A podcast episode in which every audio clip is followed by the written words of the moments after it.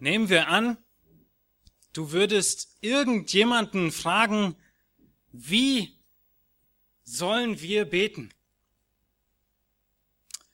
Was würden die meisten Leute antworten, wenn du sie fragst, wie wir beten sollen? Ich denke, ob Christ oder nicht Christ, zumindest in dem christlichen Abendland, wenn man so will, Deutschland, werden die meisten Leute antworten, nun, ich denke, dass Vater unser ist das Gebet, wie wir beten sollen. Ist doch so allgemein bekannt und üblich, dass man das kennt. Und ich denke, diese Antwort ist richtig. Das Vater unser, was wir so nennen, was eigentlich nur ein Beispiel ist von Jesus, wie er uns gezeigt hat, welche Elemente im Gebet vorhanden sind, ist eine sehr gute Vorlage. Nun, wir gehen heute nicht zu Matthäus 6, wo wir das Vaterunser finden, sondern wir schauen weiter in den Kolosserbrief hinein, den wir vor einigen Wochen schon begonnen haben. Und die Predigt habe ich mit der Frage überschrieben, wie sieht dein Dank aus? Und diese Frage stelle ich nicht im Sinne von, ja, was ist denn jetzt dein Dank dafür, dass Jesus dich errettet hat oder etwas in diese, in diese Gedankenrichtung, ja, dass man äh, immer wieder versucht, sich in Erinnerung zu rufen, wie schwer Jesus gelitten hat und was ist jetzt dein Dank dafür, wie lebst du jetzt, sondern ich möchte die Frage in Hinblick auf dein Gebetsleben stellen. Was, wie sieht dein Dank aus? Ein Gläubiger betet. Ein Christ betet. Ein Gläubiger bittet. Aber wofür dankt ein Christ? Wie sieht dein Dank aus? Wie sieht dein Dank in deinem Gebetsleben aus? Wir haben in den letzten beiden Predigten zum Kolosserbrief die ersten beiden Verse betrachtet. Und wir beginnen heute mit Vers 3 in Kolosser Kapitel 1. Und in diesem Vers beginnt Paulus seinen Brief nach dem kurzen Gruß, den wir schon uns angeguckt haben, mit einem Gebet. Und dieses Gebet beginnt er mit einer Danksagung. Nun, interessanterweise hat dieses Gebet von Paulus sehr ähnliche Prioritäten zu dem Vater unser von Jesus. Damit wir das sehen, möchte ich zu Beginn einleitend das Vater unser nochmal lesen. Wir finden es, wie ich schon sagte, in Matthäus 6. Was sind diese ersten und wichtigsten Dinge im Vater unser? Was betont oder was ist die Priorität von Jesus in diesem Gebet, was er uns gibt. Ich lese auch die Verse davor. Ich beginne in Matthäus 6 ab Vers 5, obwohl dieses klassische Vaterunser erst in Vers 9 kommt und lese bis Vers 15, so dass wir den Zusammenhang ein bisschen haben. Matthäus 6, Vers 5. Jesus spricht in der Bergpredigt. Und wenn du betest, sollst du nicht sein wie die Heuchler, denn sie stellen sich gerne in den Synagogen und an den Straßenecken auf und beten, um von den Leuten bemerkt zu werden. Wahrlich, ich sage euch, sie haben ihren Lohn schon empfangen. Du aber, wenn du betest, geh in dein Kämmerlein und schließe deine Türe zu und bete zu deinem Vater, der im Verborgenen ist. Und dein Vater, der ins Verborgene sieht, wird es dir öffentlich vergelten. Und wenn ihr betet, sollt ihr nicht plappern wie die Heiden, denn sie meinen, sie werden erhört um ihrer vielen Worte willen. Darum sollt ihr ihnen nicht gleichen, denn euer Vater weiß, was ihr benötigt, ehe ihr ihn bittet. Deshalb sollt ihr auf diese Weise beten. Unser Vater, der du bist im Himmel, geheiligt werde dein Name, dein Reich komme, dein Wille geschehe, wie im Himmel, so auch auf Erden. Gib uns heute unser tägliches Brot und vergib uns unsere Schulden, wie auch wir vergeben unseren Schuldnern. Und führe uns nicht in Versuchung, sondern errette uns von dem Bösen, denn dein ist das Reich und die Kraft und die Herrlichkeit in Ewigkeit. Amen. Denn wenn ihr den Menschen ihre Verfehlungen vergebt, so wird euer himmlischer Vater euch auch vergeben. Wenn ihr aber den Menschen ihre Verfehlungen nicht vergebt, so wird euch euer Vater eure Verfehlungen auch nicht vergeben. Jesus gibt uns in diesen Worten, in diesem Vater unser, nicht irgendwie ein bestimmtes, bestimmte Art von Gebet vor, was wir Wort für Wort beten und dann ist irgendwie, können wir einen Haken hintermachen. Sondern vielmehr gibt Jesus uns ein Muster vor, eine bestimmte Art und Weise, wie wir beten sollen. Und wenn ihr nochmal auf diese ersten drei Bitten achtet, die ich auf der Folie auch dick gedruckt habe, so sehen wir, dass es heißt, unser Vater, der du bist im Himmel. Geheiligt werde dein Name, dein Reich komme, dein Wille geschehe, wie im Himmel so auch auf Erden. Wie sehen unsere Bitten aus? Sind unsere Bitten von dieser Art und Weise, von diesem Muster gekennzeichnet? Sind unsere Danksagungen von diesem Muster gekennzeichnet? Ich denke, diese Worte, die wir hier von Jesus lesen, sind irgendwie sehr, sehr fern von den Bitten, die wir oft vor Gott bringen. In diesen Worten geht es ja überhaupt nicht um mich. Es geht ja nur um Gott. Es steht ja überall dein Name, dein Reich, dein Wille. Und wenn wir uns den Dank angucken von Paulus in diesen ersten Versen vom Kolosserbrief, dann merken wir, dass Paulus genau in diese Richtung dankt. Es ist klar, dass im Vater unser es als Bitte formuliert ist, aber genau die gleichen Prioritäten finden wir bei Paulus wieder. Und die Frage ist, welche Dinge kommen bei dir zuallererst im Gebet? Wenn du die Augen schließt und beten willst. Was fällt dir ein? Und genau das wollen wir heute Morgen lernen. Wir wollen lernen, wie wir danken. Wie sieht dein Dank aus? Wie sollen wir danken? Und bei Paulus finden wir hier ein sehr gutes Beispiel in diesen folgenden Versen. Und ich möchte den Text lesen und beginne in Vers 1, lese bis Vers 8 aus Kolosser 1. Kolosser 1, Vers 1. Paulus, Apostel Jesu Christi, durch den Willen Gottes und der Bruder Timotheus an die heiligen und treuen Brüder in Christus in Kolosse. Gnade sei mit euch und Friede von Gott, unserem Vater und dem Herrn Jesus Christus. Wir danken dem Gott und Vater unseres Herrn Jesus Christus, indem wir alle Zeit für euch beten. Da wir gehört haben von eurem Glauben an Christus Jesus und von eurer Liebe zu allen Heiligen, um der Hoffnung willen, die euch aufbewahrt ist im Himmel, von der ihr zuvor gehört habt durch das Wort der Wahrheit des Evangeliums, das zu euch gekommen ist, wie es auch in der ganzen Welt ist, und Frucht bringt, so wie auch in euch von dem Tag an, da ihr von der Gnade Gottes gehört und sie in Wahrheit erkannt habt. So habt ihr es ja auch gelernt von Epaphras, unserem geliebten Mitknecht, der ein treuer Diener des Christus für euch ist, der uns auch von eurer Liebe im Geist berichtet hat. In den ersten Versen lesen wir, wir danken dem Gott und Vater unseres Herrn Jesus Christus, indem wir alle Zeit für euch beten. Ich habe die erste Überschrift der Predigt genannt, Dankst du? Eine einfache Frage.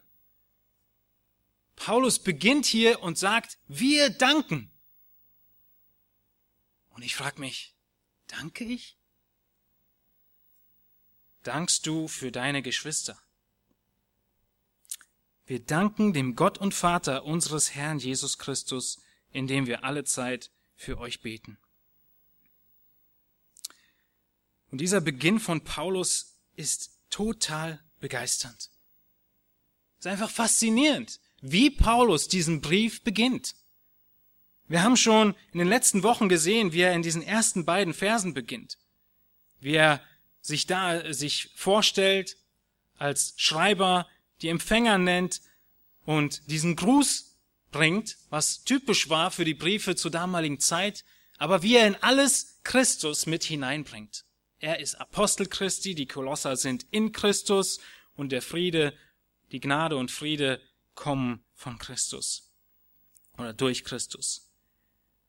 Und wenn wir uns nochmal zurückerinnern an die letzten Predigten, dann hat Paulus die Kolosser selbst nie getroffen. Er hat sie nie gesehen.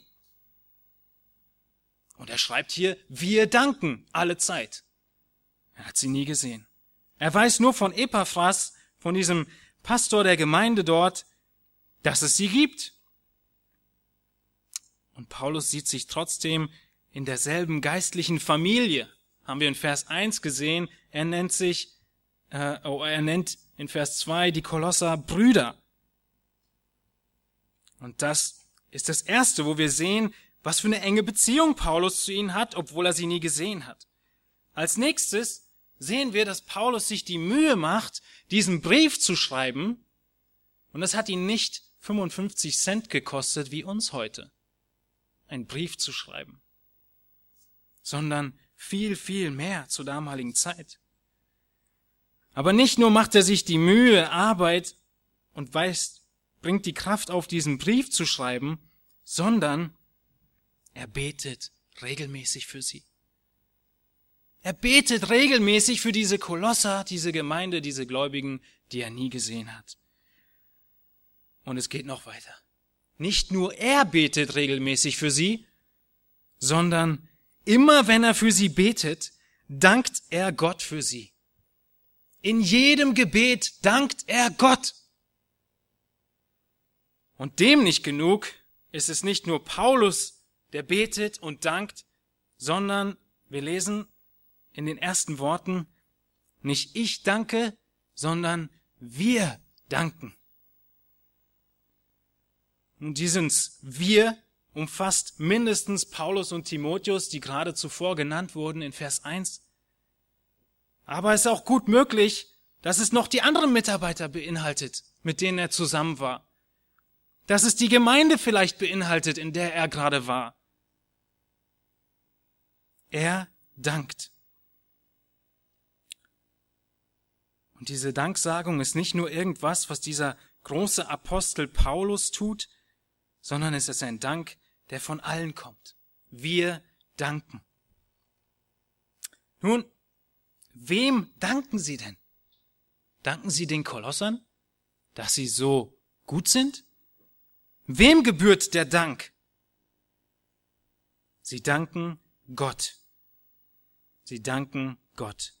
Paulus gibt Gott den Dank, weil er genau weiß, dass es Gott ist, der die Eigenschaften in den Kolossern, in diesen Gläubigen wirkt. Dass es Gott ist, der die Gnade geschenkt hat. Dass es Gott ist, der das Evangelium überhaupt Kraft gibt, dass es verändert. Und dass es Gott ist, der in der ganzen Welt wirkt mit diesem Evangelium, wie wir nachher zum Ende dieser Verse lesen.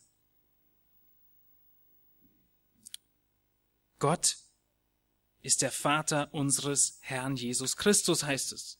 Wir danken dem Gott und Vater unseres Herrn Jesus Christus. Jesus hat uns, als er hier auf der Erde war, den Vater gezeigt. Wir lesen einige Verse später im Kolosserbrief, dass Jesus wesensgleich ist mit dem Vater.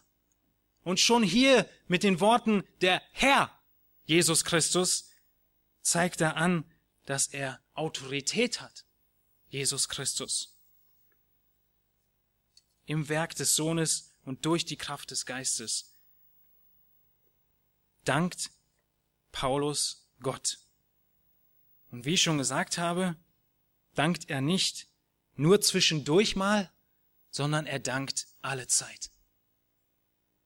Das sind so kleine Worte, die so eine große Auswirkung haben und die uns so verwundern. Meint er wirklich alle Zeit? Nun, ich denke, es ist eindeutig.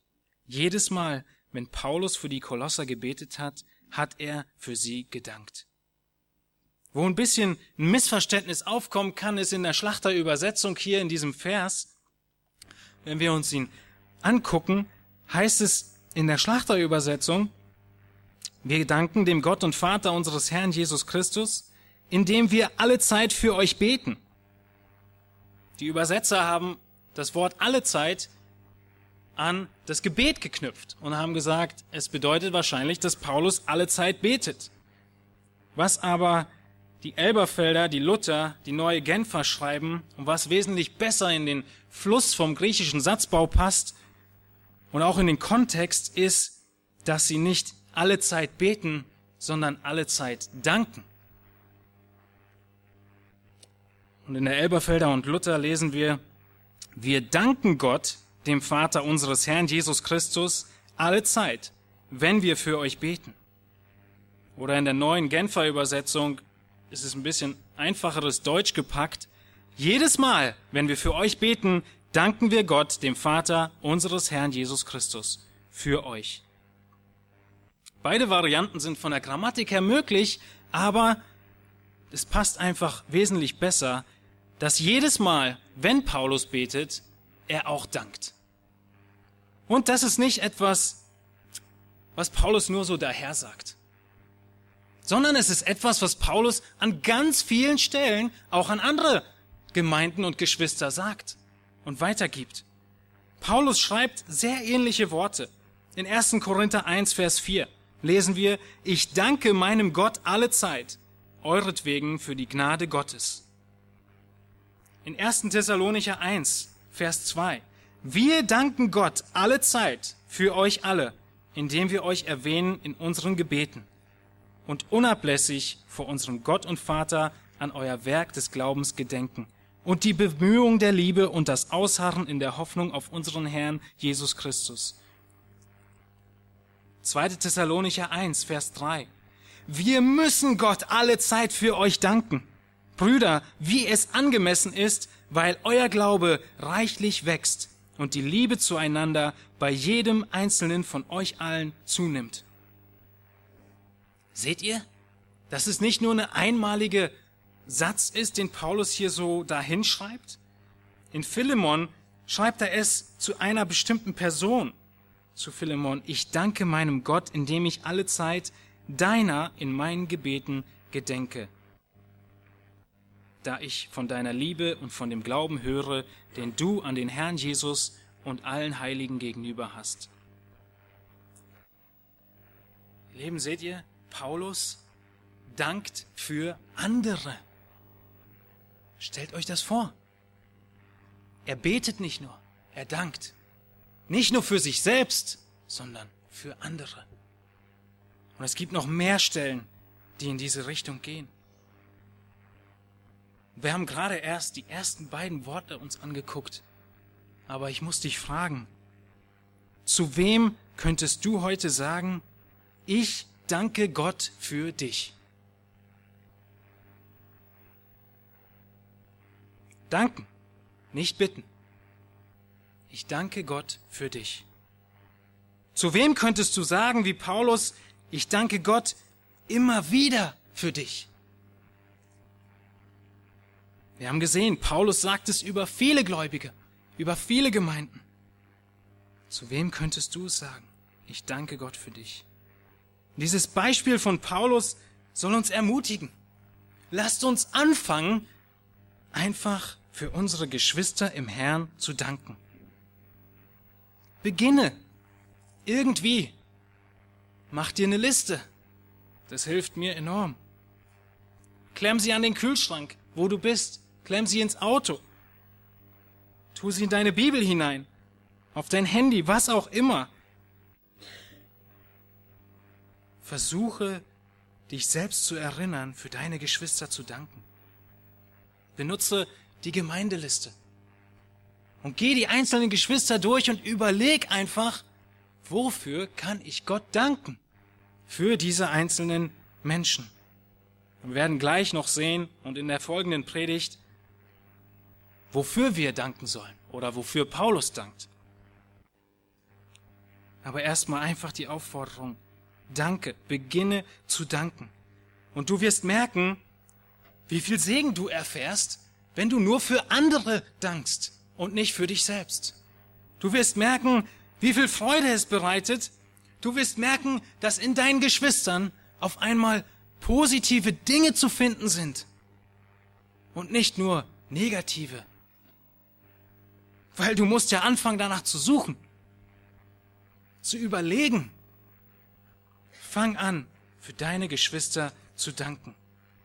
In diesem Buch Lernen zu beten nennt D.A. Carson, der Autor, 42 Bibelstellen, auf Seite 95 glaube ich, nur von Paulus, in denen Paulus für andere betet oder darüber schreibt, dass er für andere betet oder darum bittet, dass für andere gebetet wird. 42 große Abschnitte, das sind nicht kurze Verse. Und Kolosser 1 gehört mit dazu, wo Paulus darüber schreibt, für andere zu beten.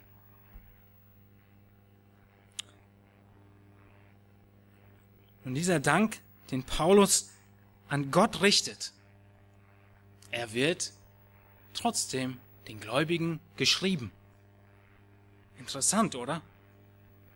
Wir haben gesehen, dass Paulus den Dank an Gott richtet, denn es ist Gott, dem der Dank gebührt. Und trotzdem im Kolosserbrief und in all den Stellen, die ich gerade gelesen habe, sehen wir, dass Paulus den Gläubigen schreibt, dass er für sie dankt. Interessant. Er sagt ihnen, ich danke für euch. Und er macht das, denke ich, um sie zu ermutigen und um ihnen ein Vorbild zu geben. Es ermutigt dich, wenn jemand zu dir kommt und sagt, ich danke Gott für die Gnade, die in deinem Leben sichtbar ist.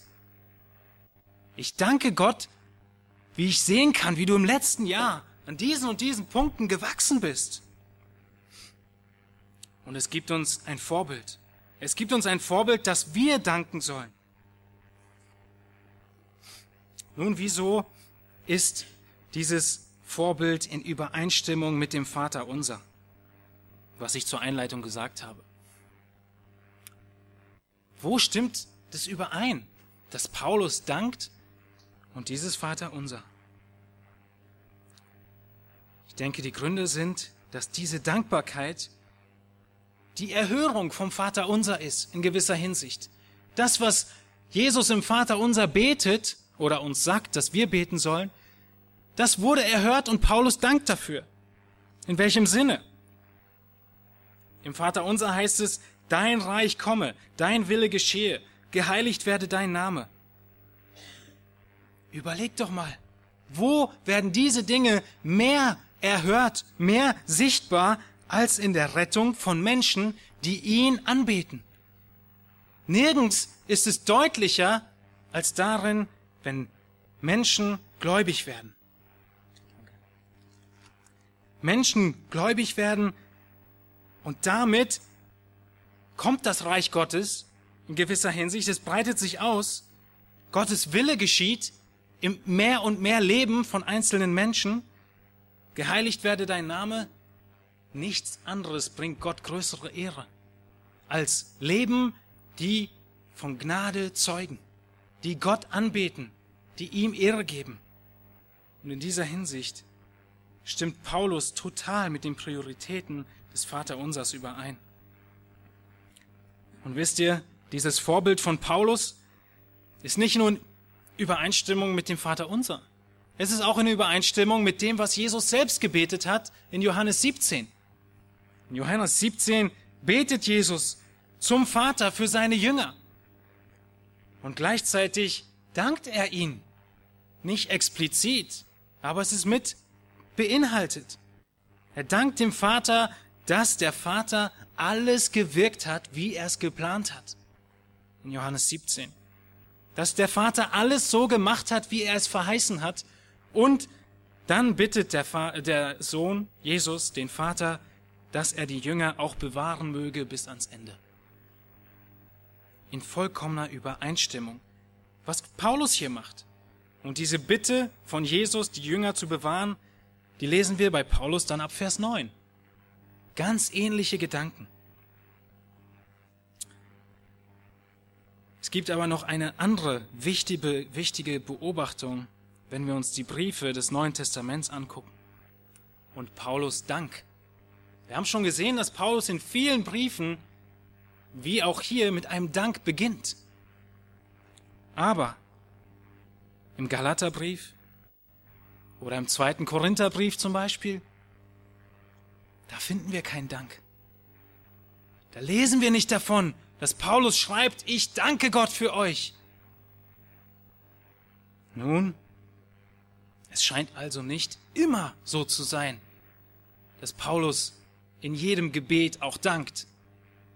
Im Galaterbrief und im zweiten Korinther lesen wir oder spüren wir förmlich, dass diese Probleme der Gemeinde so schwerwiegend sind, so dominant, dass es da für Paulus kaum Zeit gibt zu danken. Wenn er an die Galater denkt, dann bittet er nur und kämpft erneut um ihren Glauben. Und die große Frage ist an dich, aus einer anderen Perspektive von diesem Text, wie sieht dein Leben aus? Nicht nur, wie sehen deine Gebete aus, sondern jetzt mal von der ganz anderen Seite. Wie sieht dein Leben aus? Können deine Mitgeschwister überhaupt für dich danken? Sind die Dinge der Gnade offensichtlich in deinem Leben? Oder ist es vielleicht so, dass wenn die Geschwister an dich denken, sie nur überlegen und sagen, wir müssen beten für diese Leute? weil die Gnade nicht zu sehen ist, weil wir Angst haben um die Errettung, ob sie wirklich da ist, weil die Früchte der Gnade ausbleiben. Wie sieht dein Leben aus? Wir haben in den letzten Predigten das näher betrachtet. Wir haben uns genau angeguckt, die ganze Predigt nur damit verwendet, uns die Gnade und den Frieden anzugucken von Vers 2. Und die große Frage ist, geh nochmal zurück zu diesen Predigten, geh zurück zu diesem Text. Ist es in deinem Leben sichtbar? Hast du die Gnade angenommen? Wirkt die Gnade in deinem Leben? Wirkt die Gnade in deinem Alltag, sodass du den Frieden Gottes erfährst? Wenn das der Fall ist, dann gibt es Grund zu danken. Wir sehen nachher, dass das der Grund ist, warum Paulus dankt. Es ist der Glaube und die Liebe und die Hoffnung, die er in diesen Kolossern sieht.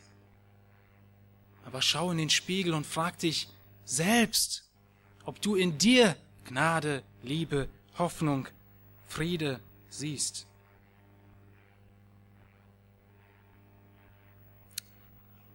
Der Dank wird den Gläubigen zur Ermutigung geschrieben. Wenn du beginnst, für deine Geschwister zu danken, und du dankst für sie Woche für Woche, Monat für Monat, dann kommen Zeiten, in denen du sie einfach ermutigen kannst. Ehrlich und aus reinem Herzen ihnen sagen kannst, ich danke für dich. Ich danke Gott für dich und dass er dich in diese Gemeinde gestellt hat. Dass du ihm dienst mit den Gaben, die er dir gegeben hat. Ich danke Gott für dich. Danke Gott und ermutige andere mit diesem Dank. Und dieser Dank ist nicht nur in diesem Vers 3 des Kolosserbriefs zu sehen. Wir sehen, wenn wir über dieses Thema nachdenken oder diesen Punkt dankst du, dann sehen wir im Kolosserbrief, dass es sich durch den ganzen Brief hindurchzieht. Immer wieder ruft Paulus seine Kolosser, die Kolosser, seine Empfänger, dazu auf, zu danken.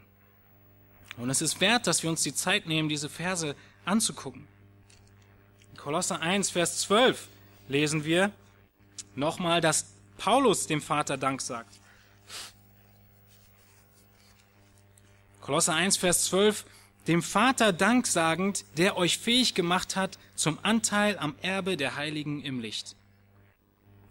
Dann in Kolosser 2, Vers 7 schreibt Paulus, gewurzelt und auferbaut in ihm und gefestigt im Glauben, wie ihr gelehrt worden seid, indem ihr überreich seid in Danksagung. Er ruft die Kolosser auf, dankbar zu sein. Dasselbe in Vers, Kapitel 3, Vers 15.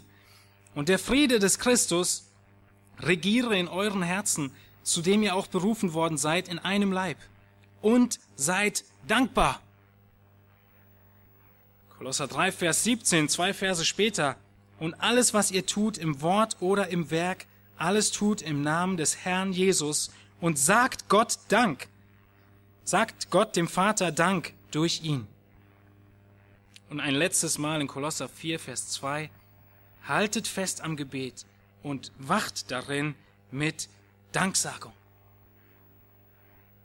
Merkt ihr? Paulus beginnt den Brief und er tut das, wozu er die Kolosser nachher auffordert. Er tut genau das, wozu er die Kolosser auffordert. Er ist dankbar. Dankst du für deine Geschwister? Es ist doch viel zu oft so, dass wenn wir beten, dann beten wir wie in so einer Spirale. Wenn wir uns die angucken, dann beginnen wir in der Mitte und die Mitte sind wir selbst.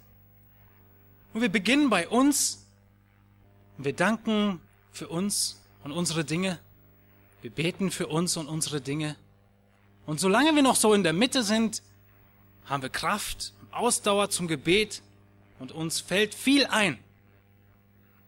Und dann kommen wir ein bisschen weiter nach außen und denken an unsere Familie, an die engsten Angehörigen, an die Kinder, an die Frau, vielleicht an die Verwandten. Und wir werden schon etwas müder.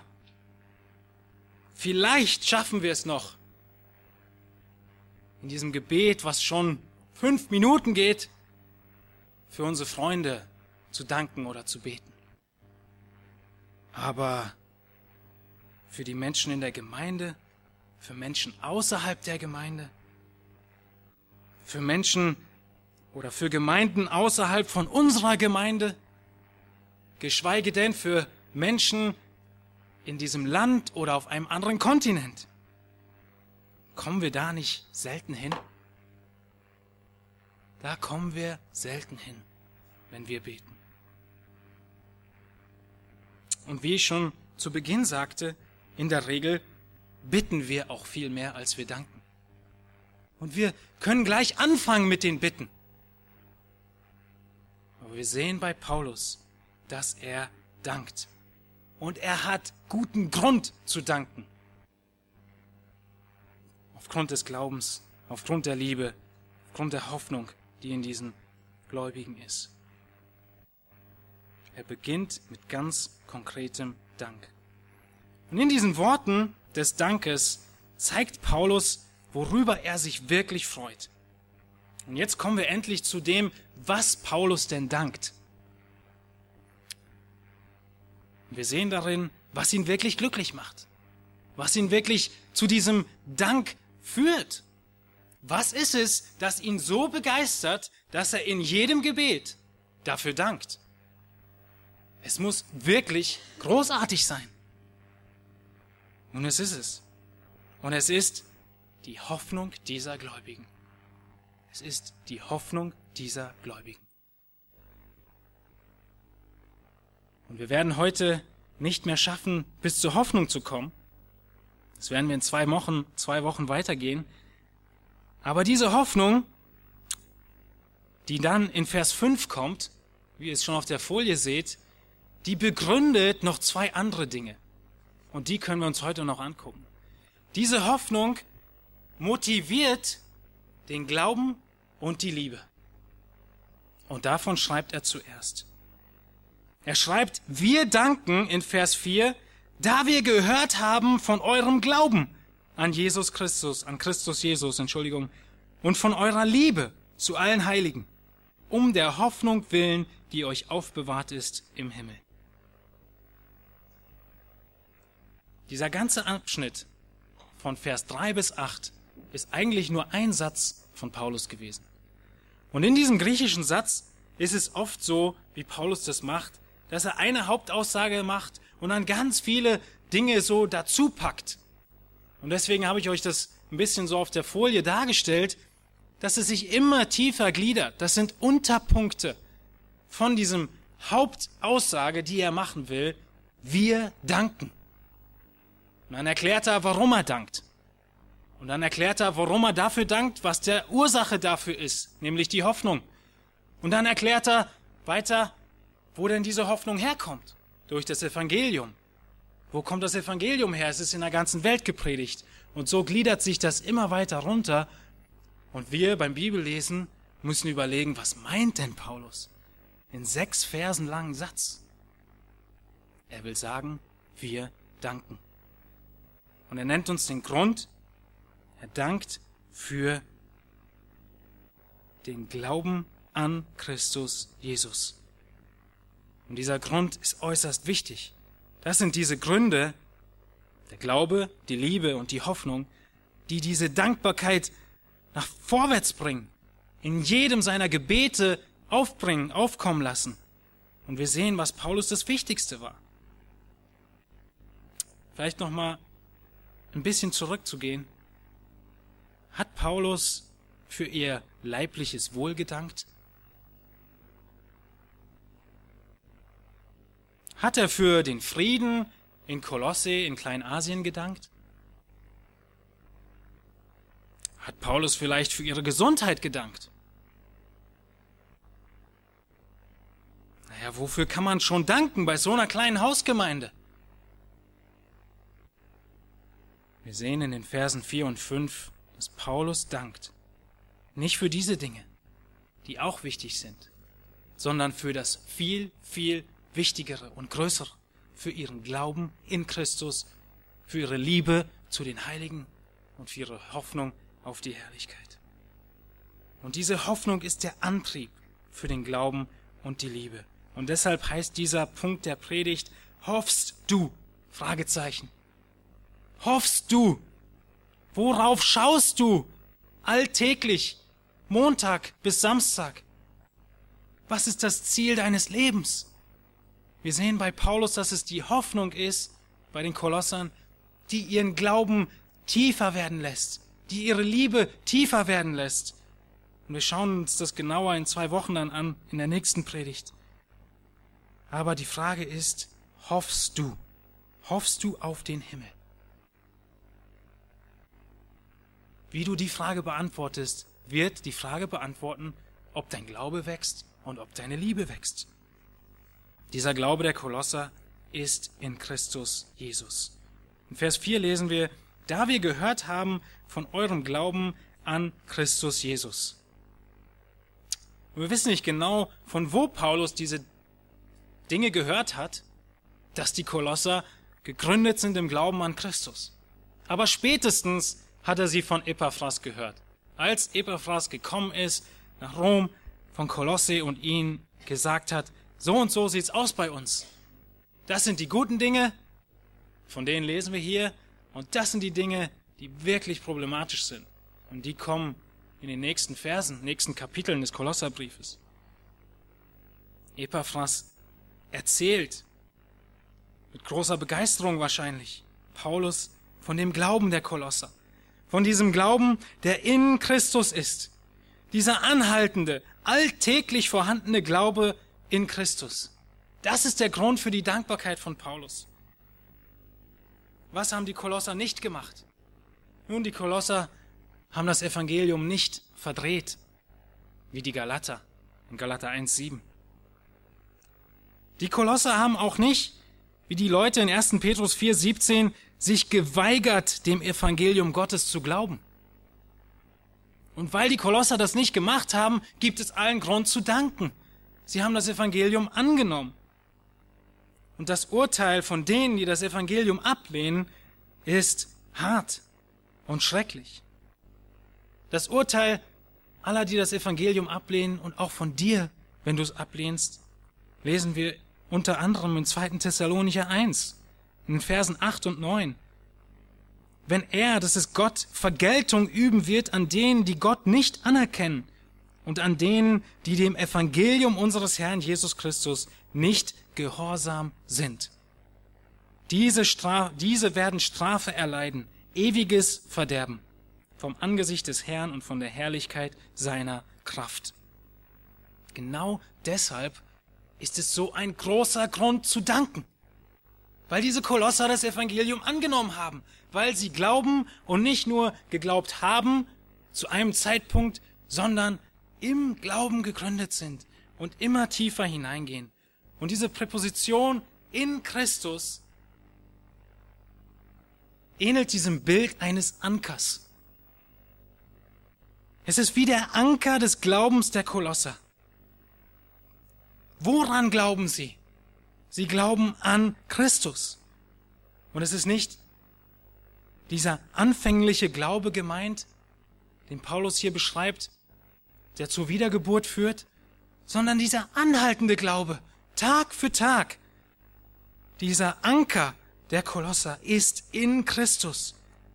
Tag ein, Tag aus. Wächst er und wächst und wächst.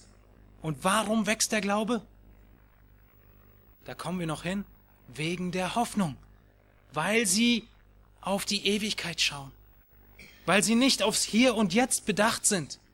Deshalb wächst der Glaube. Und so ist Jesus Christus ihr Anker. Dafür dankt Paulus. Paulus dankt, dass Christus ihr Anker ist. Ist Christus dein Anker? Ist Christus und der Glaube an ihn diese feste, stabile Komponente in deinem Leben, wo die Wellen einschlagen, hin und her, die Stürme kommen? Ist Christus derjenige, an dem du dich festhältst, auf den du schaust, der dich nicht abdriften lässt aufs offene Meer, sondern der dich in Position hält? Ist Christus dein Anker? Das ist der Grund, warum Paulus so danken kann. Weil er in den Kolossern sieht, weil er von den Kolossern hört, besser gesagt, dass sie in Christus glauben, gegründet sind, wie wir es später lesen in Vers 23. Christus muss dein Anker sein. Tag für Tag muss er dein Anker sein. Und der andere Grund, wieso Paulus so dankt, ist die Liebe zu den Heiligen. In Vers 4 ich lese nochmal den ganzen Vers. Da wir gehört haben von eurem Glauben an Christus Jesus und von eurer Liebe zu allen Heiligen. In der deutschen Übersetzung wird ein Einschub weggelassen, der das eigentlich verstärkt im Vergleich zu dem Glauben. Und dieser Einschub heißt, diese Liebe, die ihr zu allen Heiligen habt oder die ihr zeigt. Es ist nicht einfach eine Liebe, die so dahergesprochen ist, ja, ja, ich liebe euch alle, sondern es ist eine Liebe, die offensichtlich wird, die da ist, die vorhanden ist. Paulus betont diese Liebe zu allen Heiligen. Nun und diese Kolosser, die haben offensichtlich nur eine Liebe zu ihren Freunden, zu ihren Gleichgesinnten. Richtig? Nein. Nicht nur diejenigen, auf die sie gut zu sprechen sind. Nicht nur die Freunde, nicht nur mit denen, mit denen sie in allem übereinstimmen, sondern es ist wieder ein kleines, wichtiges Wort. Zu wie vielen Heiligen haben sie die Liebe? Zu allen Heiligen. Zu allen Heiligen. Ohne Ausnahme nicht nur zu den Heiligen, die sie mögen. Wahrer, lebendiger Glaube bleibt niemals allein. Das Werk der Errettung Gottes verändert uns. Es verändert unser Leben. Und eines dieser wichtigsten Früchte ist die Liebe. Und ihr erinnert euch bestimmt, vielleicht, an die Predigten aus 1. Johannes wo wir den ganzen ersten Johannesbrief durchgegangen sind und immer wieder gesehen haben, wie der Apostel Johannes die Liebe betont. Nicht nur betont, sondern sie als Voraussetzung setzt, um zu erkennen, bin ich wiedergeboren, Bin ich ein Kind Gottes? Bin ich auf dem richtigen Weg? In 1. Johannes 2, Vers 9 lesen wir, wer sagt, dass er im Licht ist und doch seinen Bruder hasst, der ist noch immer in der Finsternis. Wer seinen Bruder liebt, der bleibt im Licht und nichts Anstößiges ist in ihm. Wer aber seinen Bruder hasst, der ist in der Finsternis und wandelt in der Finsternis und weiß nicht, wohin er geht, weil die Finsternis seine Augen verblendet hat. Und eine weitere Stelle in Kapitel 3, Vers 10. Daran sind die Kinder Gottes und die Kinder des Teufels offenbar. Jeder, der nicht Gerechtigkeit übt, ist nicht aus Gott. Ebenso, wer seinen Bruder nicht liebt. Denn das ist die Botschaft, die ihr von Anfang an gehört habt, dass wir einander lieben sollen. Nun, wo hat Johannes das her? Von Jesus Christus, Johannes 13, Vers 34. Ein neues Gebot gebe ich euch, dass ihr einander lieben sollt, damit, wie ich euch geliebt habe, auch ihr einander liebt. Ein wahres Kind Gottes wird seine Geschwister lieben, wird die Heiligen lieben, genau wie Paulus hier diesen übersprudelnden Dank ausdrückt. Liebe zu allen Heiligen. Wir lieben, weil wir geliebt wurden und weil wir diesem Gebot Jesu gehorchen wollen. Und für diese Liebe der Kolosser dankt Paulus. Und genau dafür können wir danken. Wenn du dich umguckst und nachdenkst über deine Geschwister, dann such danach. Wo lieben sie? Wo wachsen sie im Glauben? Und dank Gott dafür. Diese Liebe, haben wir gesagt, war nicht nur zu bestimmten Geschwistern, sondern zu allen Heiligen. Es gab in dieser Gemeinde in Kolosse nicht irgendwelche Klicken, die gegeneinander waren, sondern die Liebe Christi wirkt sich in der Liebe zueinander aus. Nun, das bedeutet nicht, dass wir zu allen Geschwistern in der Gemeinde die gleichen emotionalen Bindungen haben, sondern wahre biblische Liebe ist viel mehr als das, was wir im Fernsehen heute sehen. Wahre biblische Liebe ist viel mehr als die Gefühle. Wahre biblische Liebe zeigt sich in der Menschwerdung Christi. Jesus hat es uns vorgemacht. Er zeigt die Liebe in seinem dienenden Leben. Er zeigt die Liebe in dem Höhepunkt, nämlich der Fußwaschung. Und er zeigt die Liebe in dem ultimativen Höhepunkt, dem Kreuz, dem Tod für seine Freunde. Liebe zu allen Heiligen heißt, diene allen Heiligen. Liebst du deine Geschwister? Dienst du deinen Geschwistern aufopfernd? Wo du Not siehst, wir zeigen göttliche Liebe, wenn wir uns selbst niedriger achten als unsere Geschwister. Wenn wir uns selbst aufopfern, um die Nöte von anderen zu begegnen. Und warum dieses Bild der Fußwaschung?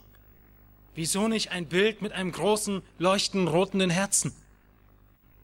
Nun, diese Fußwaschung Jesu ist nicht einfach so in den letzten Stunden Jesu geschehen. In der Fußwaschung wird die Liebe so stark zusammengefasst. Es ist die Liebe, es ist der Dienst, es ist die Demut, es ist der richtige Umgang mit Sünde, es ist das einander vergeben, was wir wieder im Vater unser sehen. All das kommt zusammen, indem ihr liebt alle Heiligen. Und dafür danken wir Gott. Die Fußwaschung ist ein gutes Symbol dafür. Es ist nicht ein roten, rotes, leuchtendes, blinkendes Herzchen. Es ist Aufopferung, es ist Dienst, es ist Demut. Und wie ich schon sagte, wenn dieser Glaube, wachsende Glaube und diese wachsende Liebe von der Hoffnung motiviert und gestärkt, die sie auf die Ewigkeit haben. Nun, wie können wir diese zwei Verse zusammenfassen? Wir haben begonnen mit dem Vater unser. Wir haben begonnen und haben gesehen, welche Prioritäten Jesus uns gegeben hat, für ihn und sein Reich zu beten. Und wir sehen dieselben Prioritäten bei Paulus in der Danksagung. Wir haben überlegt oder gesehen, dass Paulus dankt, nicht nur bittet, aber er bittet nicht, oder Entschuldigung, er dankt nicht in allen seinen Briefen. Er dankt in vielen Briefen, aber er dankt nicht im Kolosserbrief, er dankt nicht im zweiten Korintherbrief. Oh, Entschuldigung, Galater und zweiten Korinther. Oder in der Offenbarung, wenn ihr euch die einzelnen Gemeinden anschaut, die Sendschreiben. Da ist nicht immer Positives zu, zu nennen von Jesus. Und die Frage an dich ist, könnte er für dich danken? Das ist die eine Seite der Anwendung. Dass du in den Spiegel schaust und überlegst, trifft das auf mich zu, was Paulus hier über die Kolosser sagt? Und der andere Punkt der Anwendung ist, fang an zu danken. Es ist so einfach. Fang an zu danken für deine Geschwister. Überlege, nimm dir Zeit. Lern sie kennen, damit du etwas hast, wofür du danken kannst. Und danke. Und ermutige sie dadurch. Sodass unsere Gebete immer mehr den Gebeten ähnlich werden, die wir in der Schrift finden. Und ein Beispiel von vielen ist dieses Gebet von Paulus.